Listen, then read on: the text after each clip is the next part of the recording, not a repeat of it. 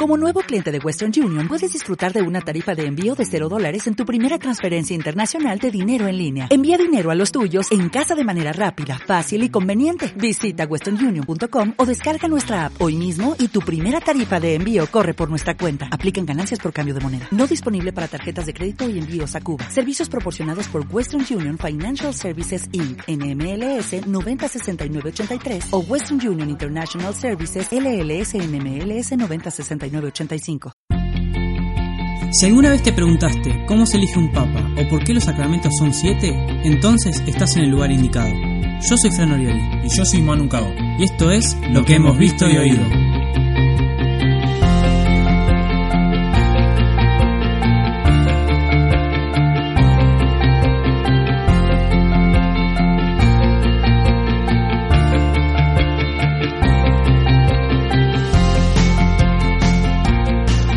Bienvenidos al capítulo número 15 al que jugamos piedra, papel o tijera para ver quién empezaba el programa. ¿Cómo bienvenidos, bienvenidos a todos.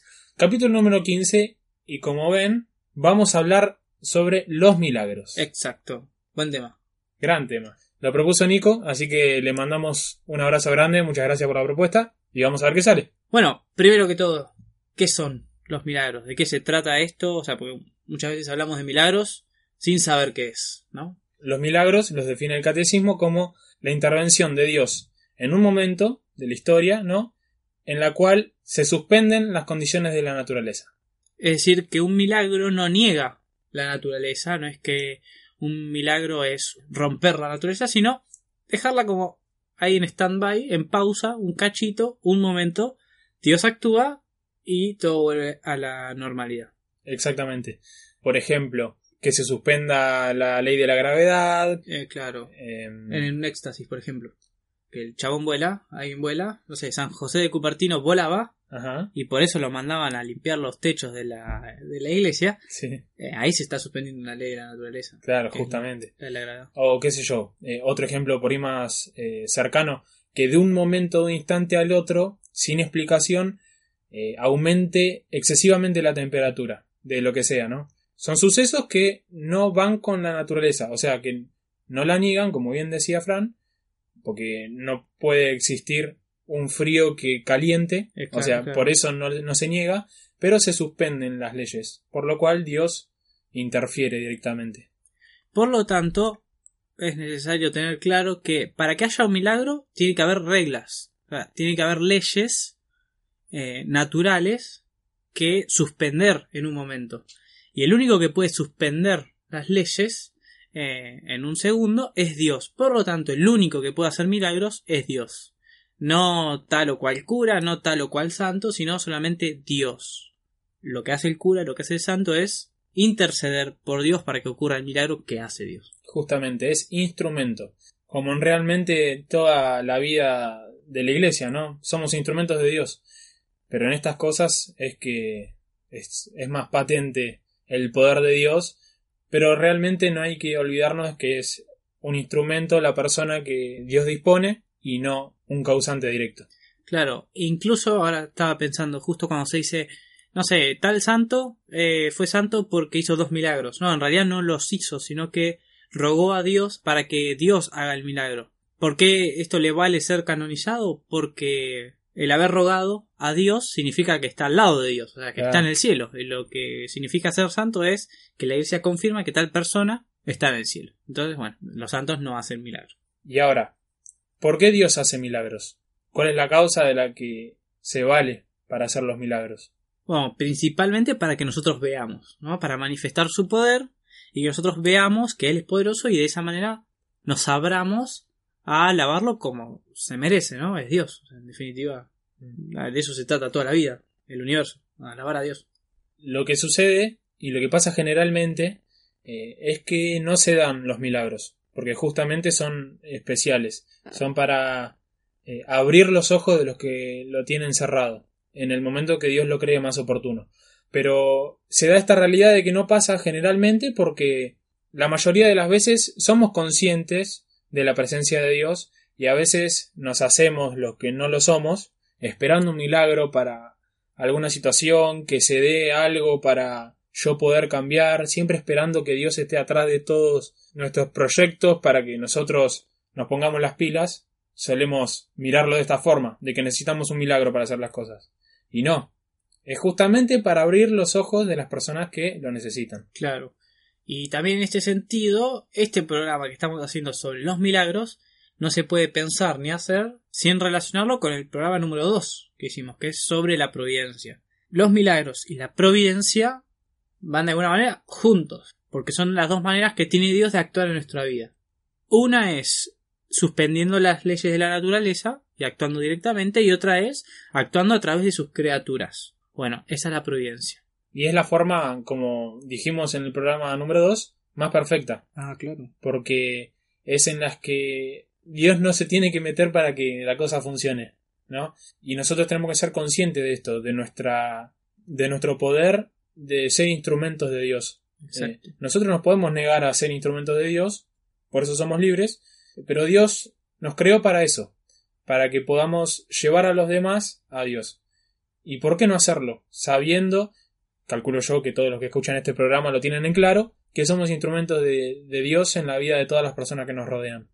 Claro, e incluso decíamos en el programa número 2, eh, a Dios le gusta más actuar a través de la providencia porque de esa manera él eh, no tiene que anular por un momento una ley de la naturaleza. O sea, ¿cómo a él le va a gustar tener que suspender una ley de la naturaleza que él mismo creó? O sea, lo que más le gusta a él, creemos, es trabajar y obrar a través de la naturaleza que él creó, elevándola. Bueno, y eso somos nosotros, instrumentos, como decía Manu. Por eso tenemos que ser conscientes del lugar que tenemos en la creación y en el plan de Dios para ayudar a otras personas a llegar al cielo. O sea, si no, ¿para qué estamos acá? Justamente la santidad se da con la apertura de nuestras almas a Dios, no con que nosotros veamos un milagro o algo sobrenatural para que nosotros seamos santos. A nosotros no nos vale eso para ser santos. Nos vale nuestra capacidad de ser instrumento de la providencia de Dios. No el que hayamos vivido algún milagro u otro. Sí, y por esto también, o sea, no tenemos que vivir esperando milagros, sino estando abiertos a trabajar con Dios, ¿no? A ser amigos de Dios que trabajan con Dios. No a estar sentado en el sillón mirando Netflix y ahora el 31 de mayo sale la quinta temporada de House of Cards. pero eh, no estar sentados en el sillón esperando a que salga la temporada y que Dios sobre un milagro. No, no, no, no sirve eso. O sea, Dios quiere que trabajemos junto con Él en la historia de la humanidad. ¿no? Y eso se hace a través de la providencia, amigos. Exactamente. Algo que está bueno analizar, que lo estuvimos charlando con Fran antes de arrancar el programa, es cómo Dios, bueno, como dijimos hoy, nos lleva a la plenitud no a través de impactos, como pueden ser los milagros o, grandes sucesos de nuestra vida o, retiros de silencio, de profundidad. Si bien estas cosas son eh, importantes y son cosas que mueven mucho los sentimientos de las personas, y que, por decirlo así en criollo, nos pegan un cachetazo, eh, pareciera que esas cosas están más cerca de Dios que las que vivimos en la vida cotidiana. Exacto. Y ahí está eh, nuestro punto en el que quizá nos queremos meter este programa. Dios no se vale de esas cosas, o sea, esto no es lo único ni lo central a la hora de una buena espiritualidad, una buena vida en la fe, eh, un crecimiento cristiano, no se vale de esto, esto no es lo central, a esto me quiero referir. esto no es lo central, sino en cómo nuestra vida, a través de nuestras acciones que hacemos constantemente, nos acercamos o nos alejamos de Dios. Por eso, a veces el mejor ejercicio, me parece a mí, es antes de irse a dormir o frente al Santísimo o en alguna capilla, no sé, en algún templo, sentarse y mirar un poco para atrás, ¿no? Cómo Dios fue obrando en mi vida a veces milagrosamente, sí, o sea, vaya uno a saber qué pasó, ¿no? Pero a veces a algunos les pasó algo, pero sobre todo a través de la providencia, ¿no? Como Dios fue encaminándonos para tal o cual lado, ¿no? Eh, nos hizo juntarnos con tal persona, eh, nos alejó de otra persona, nos dio tales amigos, tal retiro, tal movimiento, ¿no? Y como Dios siempre buscó con nosotros una historia de amistad. ¿no? Porque en definitiva lo que quiere Dios es que seamos amigos suyos y que vivamos según la ley que él propone, que es la ley del amor. Entonces, mirar para atrás ayuda a, proyectar mejor el futuro, ¿no? El Papa Francisco eh, una vez había escuchado que mm, si nosotros, eh, nosotros tenemos a Dios en nuestra memoria, cuando miramos para atrás, pero Dios también nos tiene a nosotros en su memoria. ¿no? es como que nosotros, nosotros, Dios y nosotros, vamos jugando en ese juego de, memoria y, estamos íntimamente unidos de esa manera, ¿no?